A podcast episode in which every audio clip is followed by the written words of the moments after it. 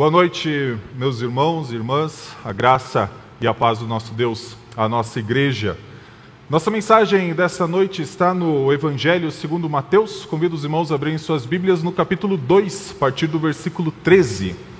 Evangelho de Mateus, capítulo 2, a partir do versículo 13.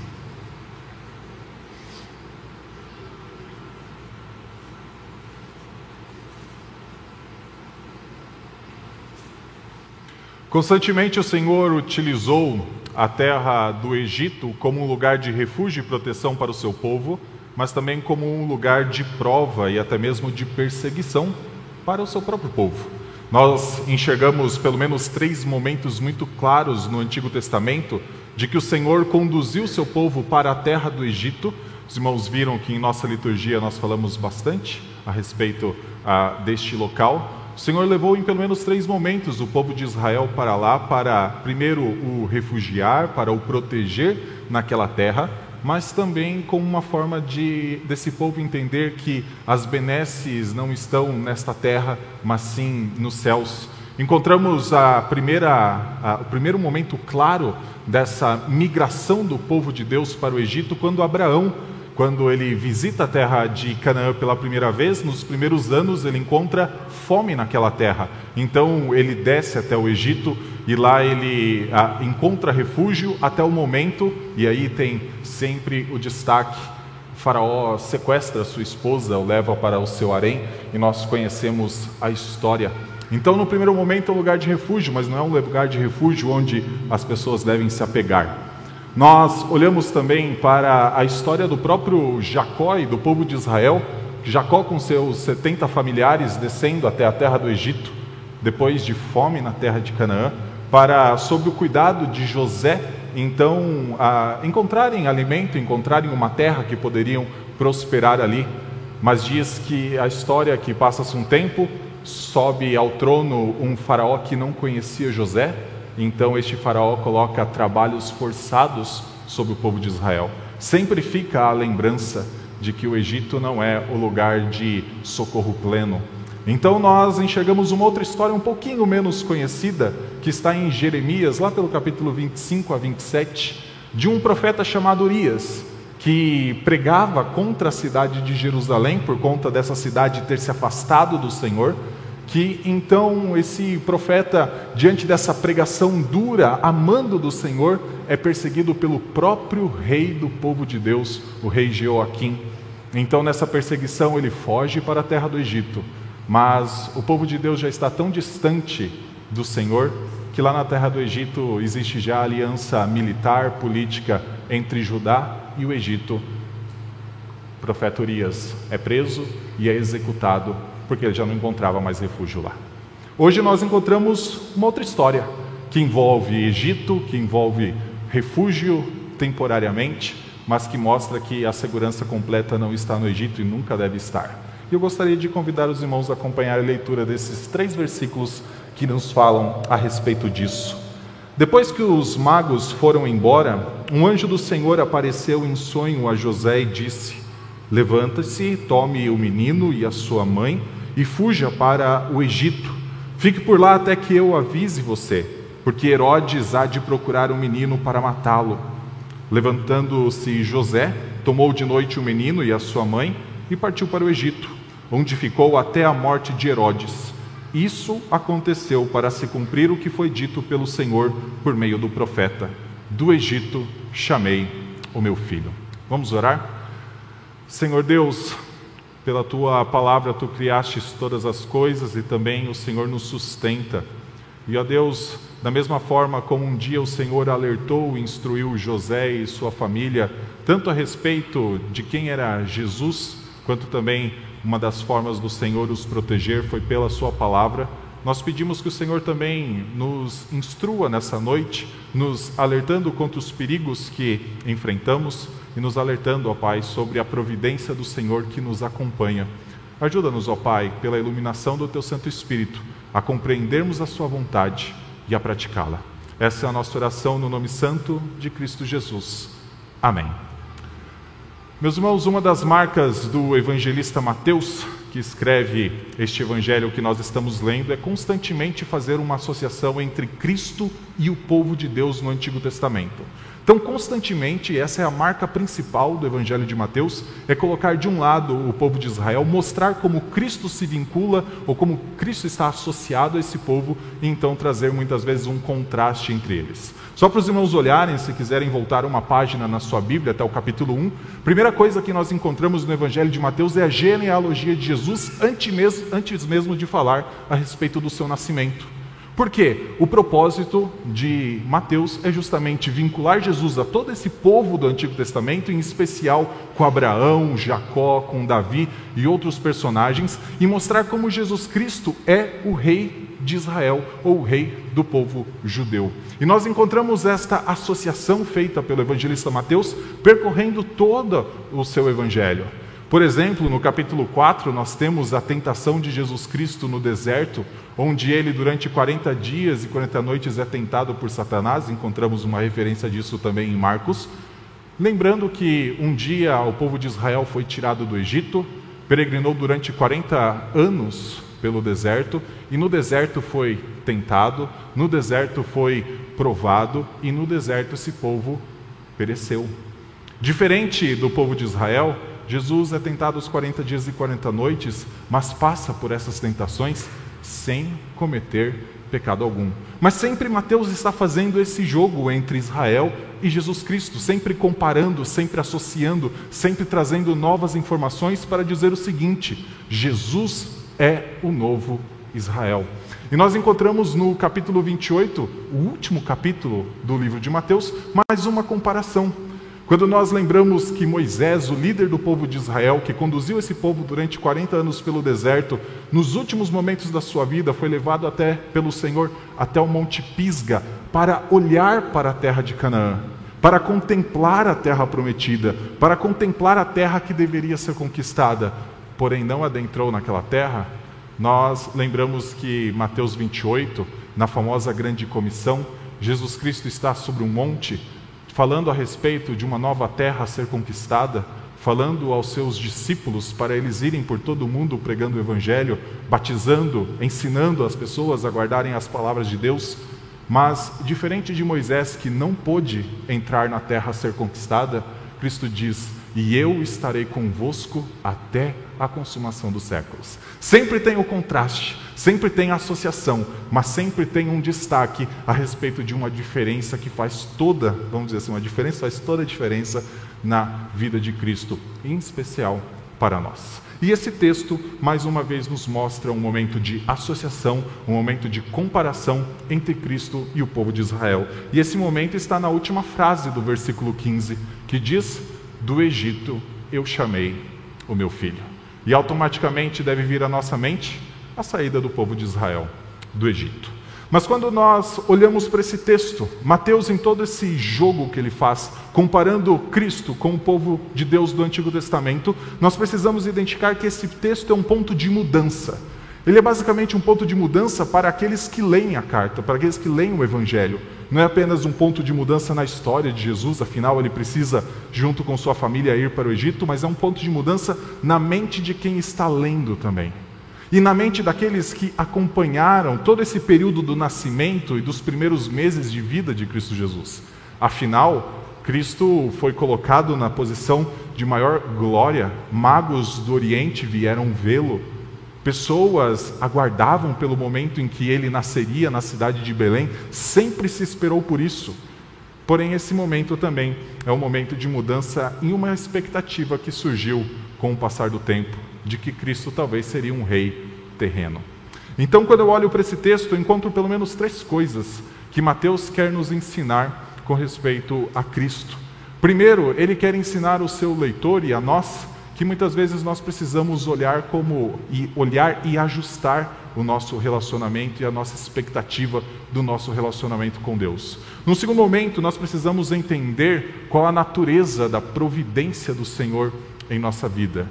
E em terceiro momento, Mateus então nos mostra que Cristo se associa com o seu povo e, pela lógica, o seu povo precisa se associar com Cristo. Então, eu gostaria primeiro de olhar para essa ideia de um ajuste nas expectativas dos leitores e do povo de Deus. E isso nós encontramos no versículo 13, esse ajuste de expectativa. Começa dizendo assim: Depois que os magos foram embora, um anjo do Senhor apareceu em sonho a José e disse: Levante-se, tome o menino e a sua mãe e fuja para o Egito. Fique por lá até que eu avise você porque Herodes há de procurar o menino para matá-lo. Que mudança na história nós temos aqui? Quando a gente olha para o capítulo 1 e o capítulo 2, nós vemos Maria e José peregrinando até a cidade de Belém, o nascimento de Cristo. O Evangelho de Lucas nos conta que uma estrela e uma miríade de anjos apareceram aos pastores também nas campinas, louvando o Senhor. Nós encontramos um momento de grande glória, mas nesse instante, o autor do Evangelho nos diz o seguinte: o nascimento de Cristo tem toda a glória inicial, mas para Cristo é o momento da sua humilhação. E isso precisa estar claro na mente de todo o povo de Deus. Quando Cristo encarnou, não foi um momento da sua glória, foi um momento da sua humilhação. Quando nós olhamos para o capítulo 1, volte aí a sua Bíblia até esse capítulo, nós encontramos que sempre se colocou a grande expectativa a respeito de Cristo, essa expectativa deveria ser colocada nele, afinal, ele é o Filho de Deus. Olha o versículo uh, 20, quando José então é avisado pelo anjo, quando José estava pensando em deixar Maria secretamente, ele fala no versículo 20 assim: Enquanto ele refletia sobre isso, eis que lhe apareceu em sonho um anjo do Senhor dizendo: José, filho de Davi, não tenha medo de receber Maria como esposa, porque o que nela foi gerado é do Espírito Santo. Ela dará à luz um filho e você porá nele o nome de Jesus, porque ele salvará o seu povo dos pecados deles. Nós encontramos nessa frase de Mateus e nós lembramos de outras, como está escrito no Evangelho de Lucas de que aquele que nasceu, como Simeão cantou, era a redenção de Israel. Ou como outros cantaram, era o rei dos judeus. Sempre se colocou a expectativa nesse nascimento. E é claro aos nossos olhos a expectativa do rei que vem. Quando nós olhamos para toda a vinda dos magos, é um momento singular. Nós acostumamos a pensar em apenas três magos. Nós começamos a pensar que seriam apenas três. Mas não tem nenhum lugar no texto dizendo que são três. Você vai encontrar três presentes, mas não três magos. E dificilmente esses magos teriam vindo apenas em três, numa longa jornada por um deserto escaldante, por um deserto cheio de perigos, durante uma viagem de longos meses, atrás de uma estrela que apareceu apenas em três. Os perigos eram muito grandes para uma viagem apenas em três pessoas. Essa comitiva deveria ser gigantesca, que veio até o seu Senhor para ver essa estrela. Aqueles que acompanhavam as estrelas, era esse o papel dos magos naquela época. Meus irmãos, quando chegou em Jerusalém, esses magos sentaram na mesa de Herodes. Que pessoa comum senta na mesa de um rei? Que pessoa comum senta na mesa de um governante? Quem nasceu é um rei, então nós temos toda uma, uma migração de uma grande comitiva. E até mesmo se nós pensarmos que são reis magos, e o texto também não fala isso, nós poderíamos entender que aquele que está sendo contemplado ao nascer, nos primeiros dias e meses do seu nascimento, é um rei. Porém, como nós olhamos para o Evangelho de Mateus, todos os outros três evangelhos, até mesmo as epístolas, sempre falam que a expectativa a respeito deste rei era distorcida. Se esperava um rei que se assentaria no trono de Israel, que libertaria Israel dos seus inimigos, que libertaria Israel da opressão que já reinava há 600 anos. Sempre se esperou alguém que talvez trouxesse uma batalha dentro da nação para expulsar os romanos. E nesse momento nós encontramos uma completa mudança na história. Uma completo, um completo ajuste nas expectativas. Afinal, o rei precisa o quê? Fugir. Esse não é o momento do auge da glória. Esse é o momento da humilhação. O Rei dos Reis, Senhor dos Senhores, o Filho de Deus, precisa se colocar em fuga. É claro, e ainda com a proteção de seus pais, Maria e José. Muitas vezes nós precisamos fazer este ajuste de expectativas sobre aquilo que nós esperamos do Senhor. sobre aquilo que nós queremos do Senhor. Todo o povo poderia estar na expectativa: é o rei dos reis, é o rei dos judeus. E é possível que muitos, além de Maria e José, que ouviram tantas coisas a respeito desse menino, tivessem essa expectativa de que ele cresceria, de que ele seria guardado pela nação de Israel, pelo povo judeu, até o momento em que ele assumiria o trono. Mas não é isso que acontece. E essa mudança de expectativa está atrelado com essa ideia de que os magos foram. E como os magos foram, também foi toda essa expectativa inicial. Afinal, nós encontramos no final do ali no versículo 16 em diante, nós encontramos que o próprio rei dos judeus começa a perseguir o rei dos reis. Primeira coisa que nós encontramos então nesse texto é que nós precisamos muitas vezes ajustar nossas expectativas. Assim como o povo, aqueles que liam o Evangelho, aqueles que leram o Evangelho, precisam ajustar as expectativas. Primeiro precisa haver a humilhação, para depois nós contemplarmos a glória do nosso Senhor. Em segundo lugar, esse texto me fala que é, me ensina a respeito da providência do Senhor e principalmente a respeito da natureza do Senhor. Quem nasceu aqui é chamado no final do versículo 15: Do Egito chamei o meu filho. Depois seria, pouco antes de ser tentado, logo depois de ser batizado, uma voz do céu disse: Este é meu filho amado em quem eu me comprazo.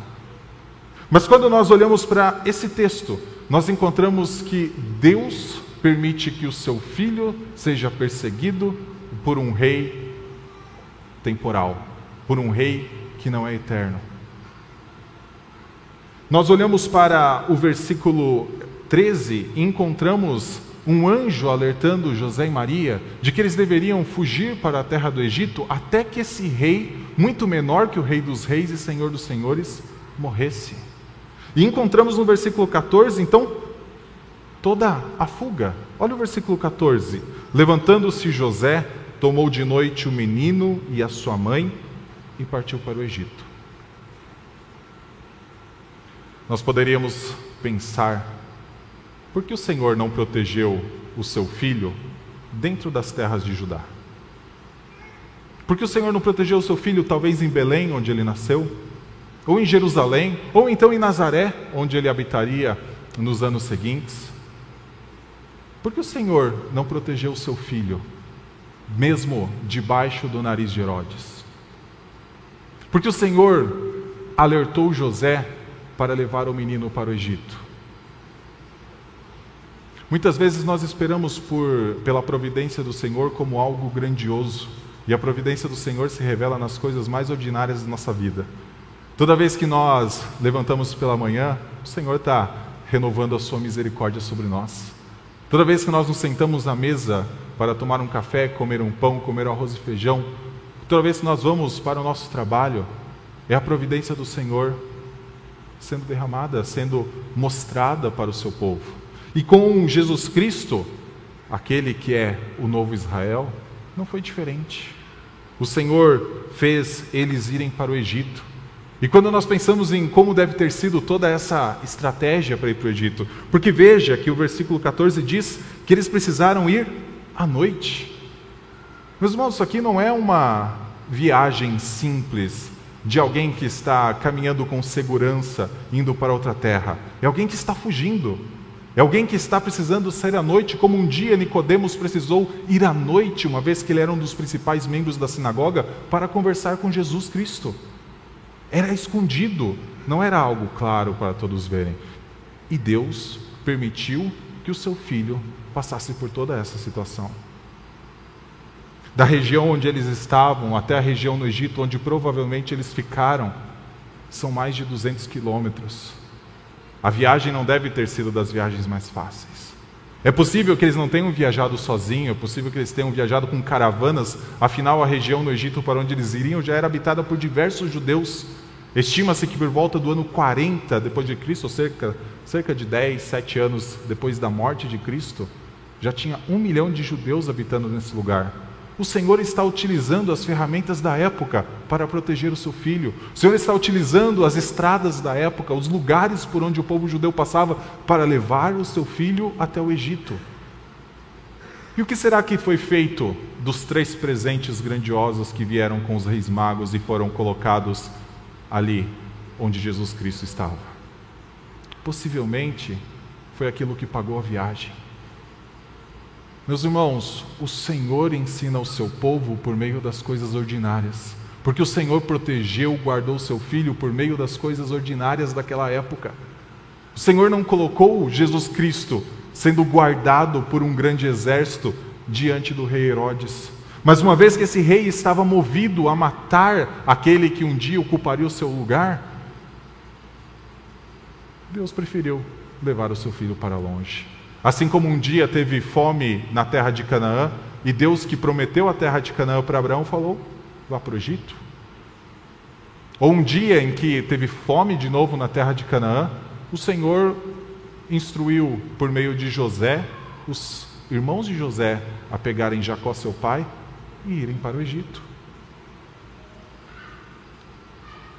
A providência do Senhor se manifesta muitas vezes nas coisas mais comuns que nós nem mesmo imaginamos. É por isso que nós somos chamados a orar sem cessar. Porque toda vez que nós oramos, por mais simples que seja o nosso pedido, ou por mais simples que pareça ser a nossa gratidão, o Senhor ensina o nosso coração que toda benfeitoria vem dele e de mais ninguém. Toda vez que nós nos colocamos diante do Senhor e pedimos por algo, quando esta coisa às vezes é nos dada, ou quando a resposta do Senhor vem, nós reconhecemos que vem do Senhor. O Senhor nos ensina e quer que nossas rotinas diárias também nos mostrem a respeito da providência, do cuidado, da proteção dele. Porque se nós não nos envolvemos com a Bíblia diariamente, se nós não nos envolvemos com o coração, se nós não nos envolvemos com a comunhão com os nossos irmãos, é muito possível que o Senhor envie diversas benesses para a nossa vida sem nós nunca reconhecermos que vem dele. Porque talvez nós estejamos procurando coisas grandiosas, aquilo que o Senhor vai fazer de extraordinário, mas ele não fez isso nem com o filho dele. Meus irmãos, nós precisamos ajustar as nossas expectativas nesse relacionamento que nós temos com o Senhor e também precisamos enxergar a providência do Senhor nas coisas mais simples, talvez, de nossa caminhada. Os salmistas adoravam dizer que a misericórdia do Senhor se renova a cada manhã. Os salmistas adoravam dizer que o Senhor, até durante a noite, ao nosso coração ensina. Quando as coisas estão mais calmas, quando as coisas estão mais tranquilas, o Senhor está ensinando. Quando as coisas estão mais difíceis, quando a perseguição está mais ferrenha, o Senhor está guardando o seu povo. E o Senhor guardaria este povo até o momento em que este povo reconhecesse tudo isso. Pense o seguinte: quando José, em sonho, viu esse anjo dizendo para ele se levantar com o menino e sua mãe ir para o Egito, ele falou que deveria ser até o momento em que este rei morresse, ou aqueles que procuram matá-lo. Já parou para pensar o que era para Maria e José terem deixado sua terra, terem deixado todas as suas riquezas ou posses, não era um povo muito rico, mas ir para uma terra alheia, uma terra estranha e ter que esperar pela morte de alguém? Uma das coisas mais certas da vida é que morreremos, mas a gente não sabe o dia. Ninguém consegue prever o momento, a hora exata. Quantos meses se passaram até o momento em que eles puderam voltar? E nós temos o registro desse retorno no versículo 19. Depois da morte de Herodes, um anjo do Senhor apareceu em sonho a José no Egito e lhe disse: Levanta-se, tome o menino e a sua mãe e vá para a terra de Israel, porque os que queriam matar o menino já morreram. Mas até chegar esse momento, como ficou o coração daqueles dois? O Senhor os estava ensinando por meio das coisas ordinárias da vida. E nós precisamos então ter esses dois, essas duas coisas em mente. Talvez a expectativa que nós colocamos no nosso relacionamento com o Senhor precisa passar por um ajuste fino. Talvez o nosso relacionamento com o Senhor deve ser balizado mais pelas coisas ordinárias da vida, que para nós são extraordinárias, uma vez que é o Senhor que as concede, do que talvez em busca de grandes coisas.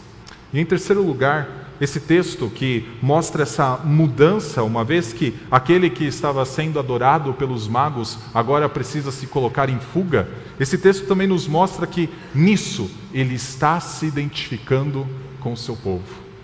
Nessas coisas que estão acontecendo, nessa viagem longa de mais de 200 quilômetros, nessa fuga perante a noite, o Senhor Jesus Cristo está se identificando com o seu povo desde os primeiros momentos de sua vida encarnada.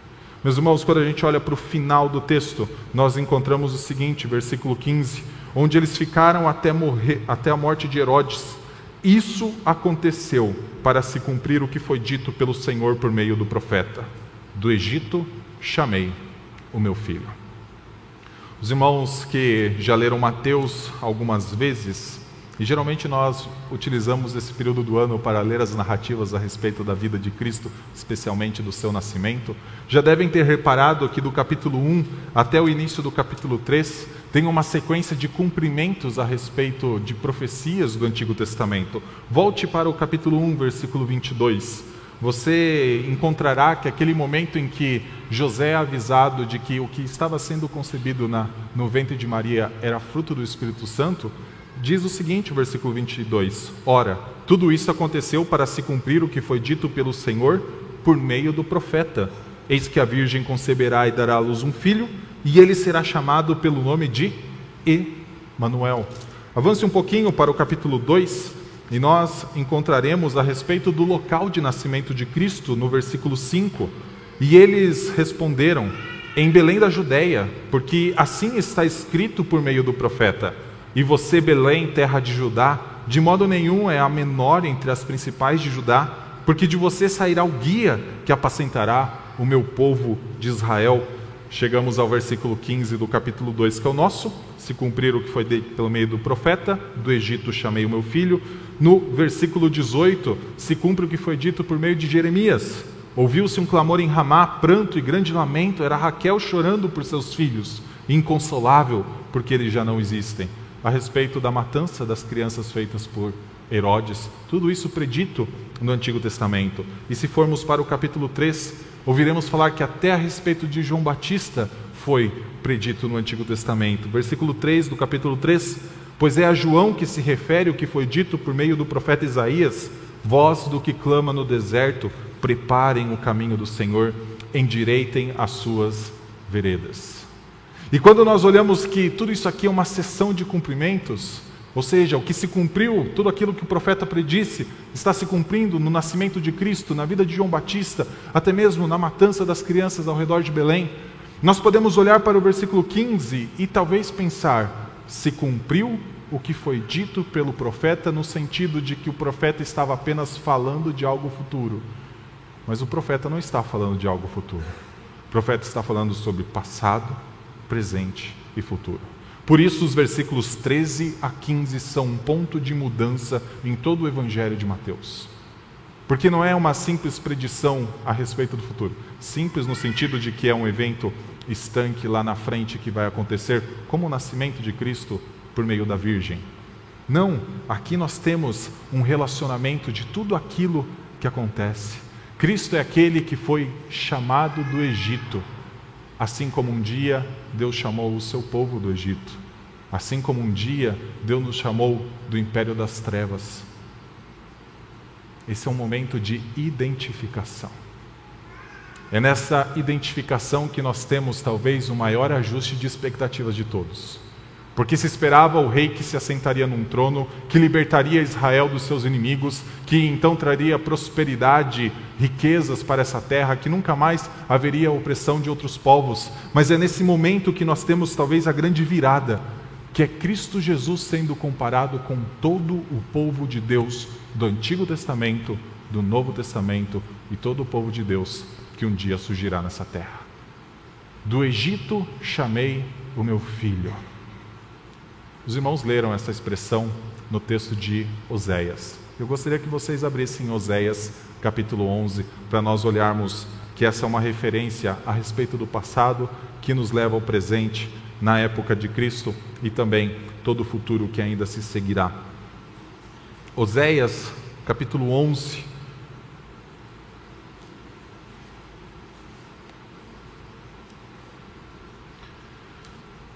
No versículo 1, nós temos o seguinte: Quando Israel era menino, eu o amei, e do Egito chamei o meu filho. Oséias não está falando a respeito de algo futuro num primeiro momento. A sua mente está contando coisas do passado, contando o momento em que Deus, por meio das dez pragas, por meio da liderança de Moisés, tirou o povo do Egito e levou para Canaã. Foi desse momento que Deus chamou o seu filho. Filho aqui é Israel. É por isso que nós olhamos para o Evangelho de Mateus e nós vemos esse contraste ou essa associação constante entre povo de Israel do Antigo Testamento e Jesus Cristo. Do Egito, um dia Deus chamou o seu povo, assim como do Egito, um dia Deus chamou o seu filho unigênito. Mas existe uma diferença no que vem na sequência. Quando Deus chama o povo de Israel do Egito, Deus chama para ser o seu próprio povo. Deus chama dizendo: sede santos, porque eu sou santo. Deus chama para eles viverem em aliança. Deus chama para eles viverem debaixo dos preceitos e das leis que essa aliança estabelecia. Mas esse povo, durante 40 anos, e depois de todos os anos ainda que se seguiram, até o momento em que nós encontramos um Urias, profeta, sendo executado por conta de uma aliança militar com aqueles que não deveriam ser feita essa aliança, nós encontramos um povo que, apesar de ser chamado do Egito, se afastou mais e mais. E é isso que nós encontramos no versículo 2. Quanto mais eu os chamava, tanto mais se afastavam de mim sacrificavam a Baalins e queimavam incenso às imagens de escultura. E daí o Senhor continua: Mas fui eu que ensinei Efraim a andar, tomei-os nos meus braços, mas eles não entenderam que era eu os que os curava. Atraí-o com cordas humanas, com laços de amor. Fui para eles como quem alivia o jugo de sobre o pescoço e me inclinei para dar-lhes de comer. Não voltarão para a terra do Egito, mas o assírio será o seu rei porque se recusam a voltar para mim. A espada cairá sobre as suas cidades, consumirá os seus ferrolhos e os devorará por causa dos seus caprichos. Porque o meu povo é inclinado a rebelar-se contra mim. Se são chamados a dirigir-se para o alto, ninguém o faz. Deus um dia chamou o seu filho do Egito, mas quanto mais o Senhor chamava, mais o seu filho, que era Israel, se afastava.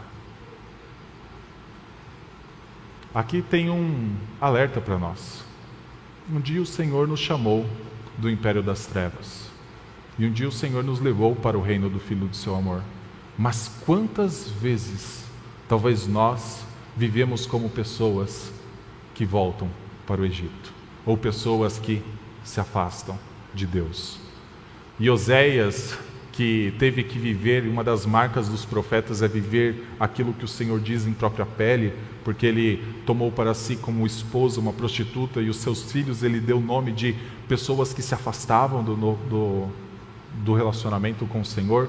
Oséias continua no versículo 8: Como poderia eu abandoná-lo, Efraim? Isso é Deus dizendo: Como poderia entregá-lo, Israel?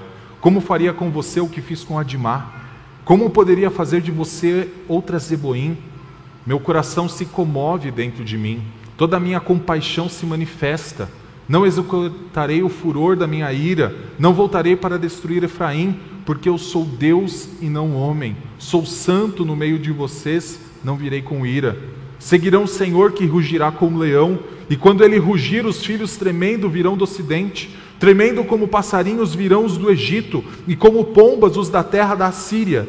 Eu os farei habitar em suas próprias casas, diz o Senhor.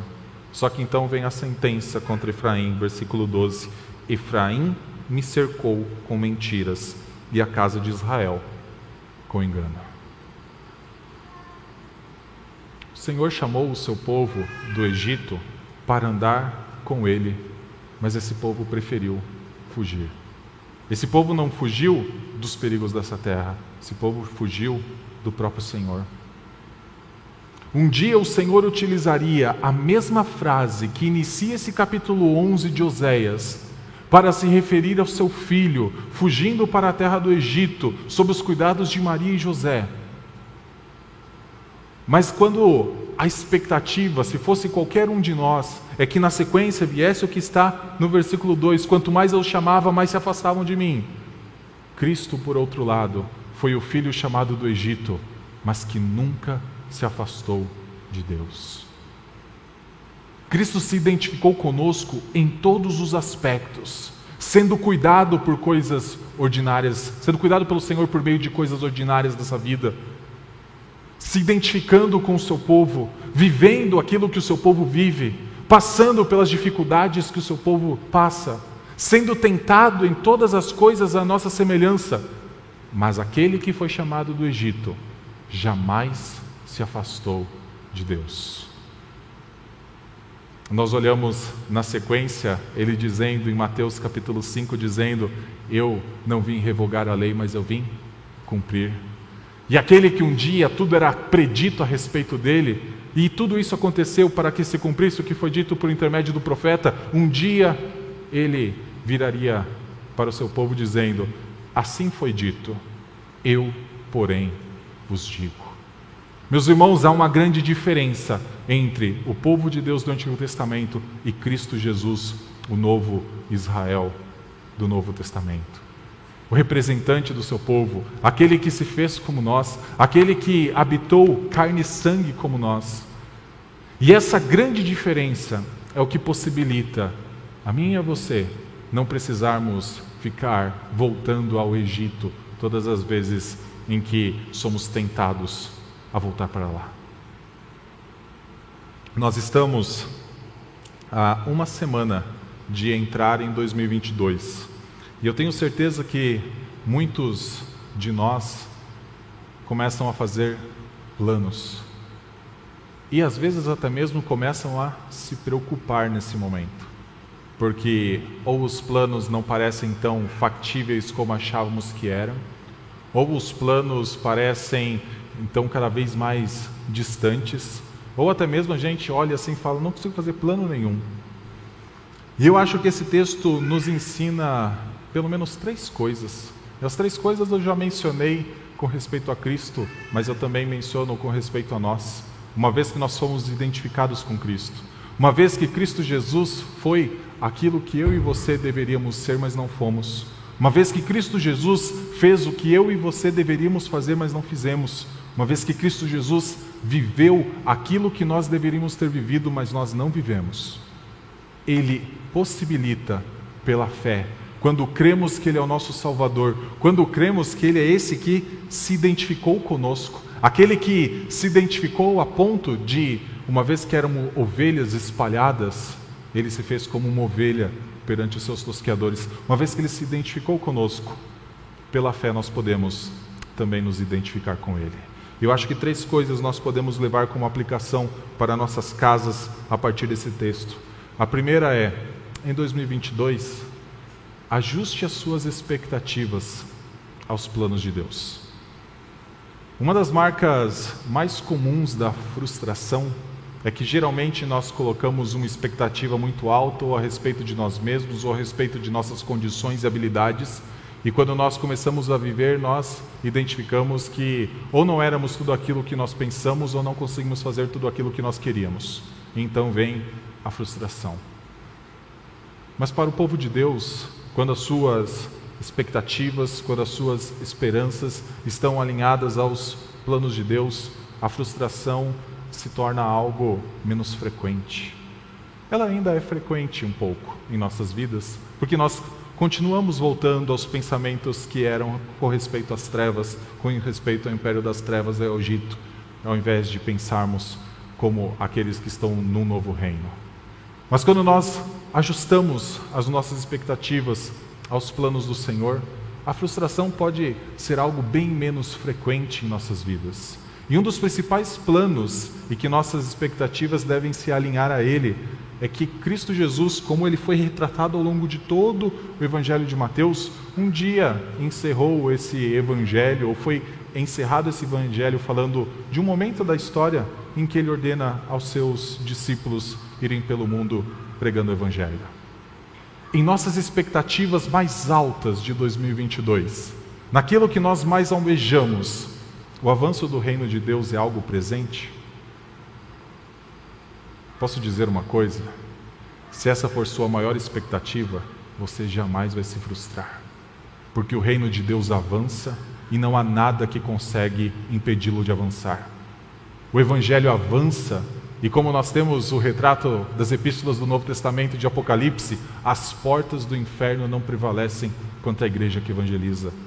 Meu irmão, coloque isso como seu principal alvo de 2022 e a frustração será bem menor ou nem existirá. Ajuste sua expectativa ao plano maior de Deus. Sim, faça outros planos. Nós devemos fazer planos, nós devemos organizar nossa vida. Nós somos bons, devemos ser bons dispenseiros da multiforme graça de Deus. Mas qual é o principal plano? Qual é o principal alvo? Qual é a sua maior expectativa? Qualquer outra expectativa pode estar destinada ao fracasso. Talvez não. Mas qualquer outra expectativa sempre há possibilidade. Pode ser 99% de acerto ou 1% de erro, mas há possibilidade de fracassarmos em qualquer outro plano que a gente faça. Mas se nós colocarmos como plano nos envolvermos com o avanço do reino de Deus por essa terra, é 100% que nós vamos alcançar aquilo que planejamos. Porque esse é o plano de Deus. Segundo lugar, gostaria que nós pensássemos em 2022 que a providência de Deus se revela nas coisas mais cotidianas de nossa existência. Talvez em 2022 nós pensemos em como vamos nos livrar de grandes problemas que nós temos em 2021. Talvez dívidas, talvez momentos ah, de ansiedade, de tristeza, de doenças. E nós começamos a olhar para isso e nós imaginamos que a única coisa que vai nos trazer paz em tudo isso talvez seja uma grande interferência do Senhor, algo completamente sobrenatural. Mas o Senhor trouxe paz a Maria e José, enquanto eles estavam longe da sua casa, passando pelas dificuldades que com certeza tiveram no Egito, afinal ali não era o lugar deles, tendo que fugir numa noite, sendo ameaçado pelo grande rei judeu que era Herodes. Mas o Senhor trouxe paz. Nós precisamos descansar na providência do Senhor, porque ela está se mostrando, se revelando a nós cotidianamente. O Senhor cuida de nós a todo instante. Hoje de manhã ouvimos a respeito de uma pregação falando sobre o tempo de Deus, sobre providência do Senhor, sobre coisas que juntas cooperam para o bem daqueles que amam a Deus. Meus irmãos, entre em 2022 tendo esta certeza. Todas as coisas que estão sendo somadas, que estão sendo aglutinadas em minha vida, cooperam para o meu bem. Essa é a providência de Deus para o seu povo. E em terceiro lugar, coloque como alvo também da sua vida o se identificar com Cristo Jesus. Nós precisamos mais e mais nos identificar com o nosso Senhor porque um dia ele se identificou conosco. Precisamos mais e mais nos parecer com Cristo, imitá-lo, imitar aqueles que imitam a Cristo. Precisamos mais e mais buscá-lo em nossas orações, buscá-lo através da leitura da palavra, buscar nos fazer parecido com Ele, porque diferente de nós que um dia fomos chamados do Egito, do Império das Trevas, e continuamente parece que às vezes queremos voltar para lá, porque lá tem talvez alguns prazeres que a gente acha que não tem em caminhar com Cristo, ele um dia foi chamado do Egito e não voltou para lá. Eu e você somos chamados a imitá-lo, a abandonar o pecado, a colocar como padrão em nossa vida o padrão da santidade daquele que nos chamou do império das trevas para o reino do Filho do seu amor. A colocar como padrão de nossa vida a lei de Deus, a moral que vem do Senhor, e não começarmos a olhar para o mundo e tentar identificar aquilo que o mundo tem como expectativas, aquilo que o mundo tem como alvos e falar, eu quero ser mais parecido com o que o mundo faz. Nós fomos chamados a nos identificar com Cristo na luta contra o pecado.